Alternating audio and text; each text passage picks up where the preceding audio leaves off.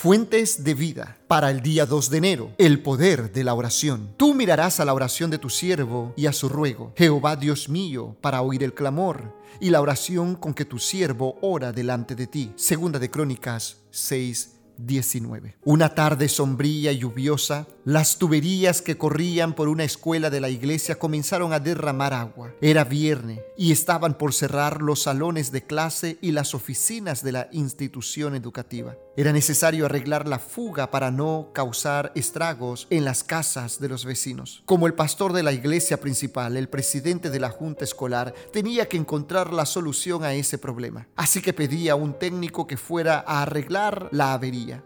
Mientras él trabajaba, subía al techo del edificio de la escuela para buscar un tubo de cobre de 4 metros de largo que necesitábamos para reemplazar el averiado. Mientras descendía por la escalera metálica, golpeé con el tubo la línea de alta tensión de 12.000 voltios que pasaba a unos 2 metros de distancia.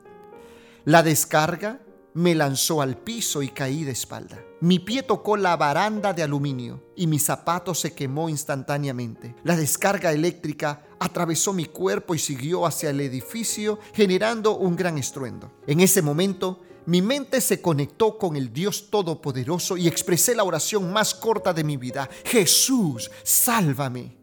Percibí la presencia del ángel del Señor a mi lado que me separaba del tubo de cobre para lanzarlo lejos de mí. Sentí que la mano sanadora de Jesús tocaba mi cuerpo, levantándome del piso donde yacía y devolviéndome a la normalidad.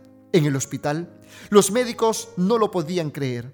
Un cardiólogo y un neurólogo hicieron las revisiones necesarias, pero todo estaba normal. Con seguridad, puedo decir que Dios es grande y misericordioso. Fui protagonista de un verdadero milagro. Por sus obras poderosas puedo vivir y decir, alabado sea nuestro gran Dios. Él cuida de nuestros hijos.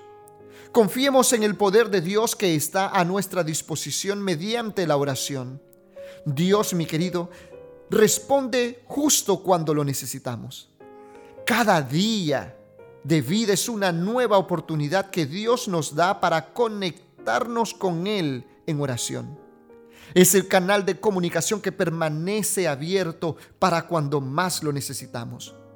Así que, como Salomón, hoy podemos decir, tú mirarás a la oración de tus siervos. Crea en esta ocasión que Dios oye nuestras oraciones, entiende nuestras oraciones, atiende a nuestras oraciones.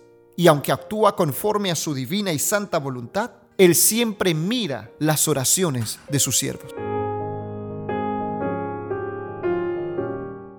Gracias por escucharnos. Puedes encontrarnos en SoundCloud como Podcast 7 Day.